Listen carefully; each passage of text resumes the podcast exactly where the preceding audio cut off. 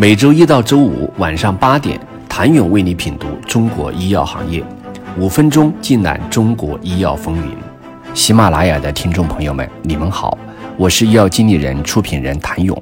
投资机构的热钱正在逐步变得冷静。对于投资机构和创新药企来说，真正的金子在寒潮下会愈发显眼。从投资的方向来看，今年也发生了一些变化。去年因新冠概念大火的新冠疫苗企业，今年已经不再是机构的宠儿。从整体的情况来看，除了 CDMO 之外，今年在细分赛道上呈现了最前沿技术百花齐放的情况。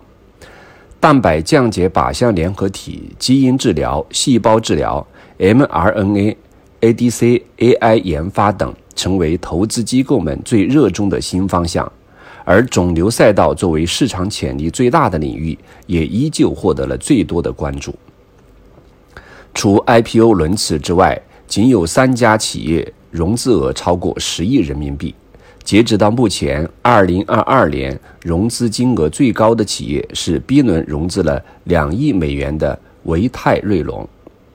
维泰瑞隆是一家衰老相关退行性疾病创新药物研发商，主要从事 first-in-class 生物制药产品的研发、生产与销售，致力于在全球范围内探索和开发。用于治疗衰老相关退行性疾病的创新药物，现研发管线包含多个项目，聚焦于衰老相关退行性疾病的致病机理，包括细胞程序性死亡、神经保护性通路和神经炎症。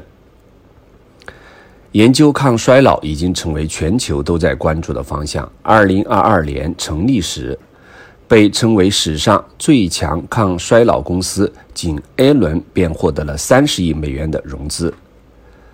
维泰瑞隆 B 轮融资不乏云峰基金、高融资本、淡马锡等大 IP。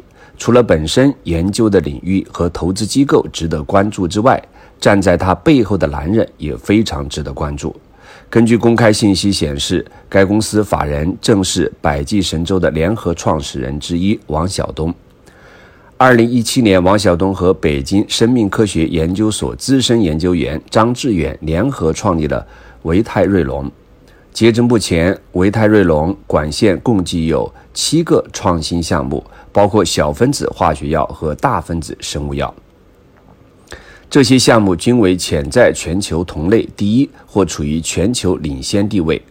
目前，维泰瑞隆进展最快的受体。相互作用蛋白激酶一项包括多个高度差异化的小分子抑制剂，其中有的已经完成两个一期患者临床试验，有的正在健康受试者中进行一 A 期临床试验。同时，维泰瑞隆也在继续扩展研发管线，努力在今后几年将更多的项目产品推向临床阶段。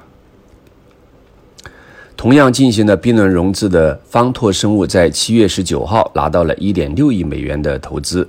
B 轮融资由博裕资本和红杉中国领投，振兴股等投资机构参与跟投，原股东奥博资本、宏源资本继续加持。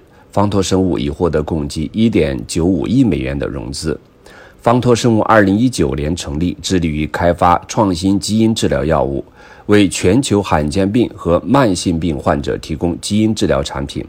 目前，方拓生物首个遗传性视网膜基因治疗药物获得了 FDA 和中国药监局临床试验申请的受理。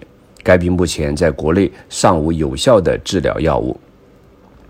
从创新药企的发展脉络上来看，占早期可能意味着能够更多帮助创业者、科学家度过验证技术、组建团队这一最缺钱的阶段，但同时也意味着投资者需要具备更强的认知和判断力。真创新不必多言，自然是投资界永恒的主题，而将占早期加真创新二者结合来看，不失为创新药投资从过热之后。回顾理性投资、价值投资的一个重要标志。谢谢您的收听。想了解更多最新鲜的行业资讯、市场动态、政策分析，请扫描二维码。或添加医药经理人微信公众号“医药经理人”医药行业的新闻与资源中心。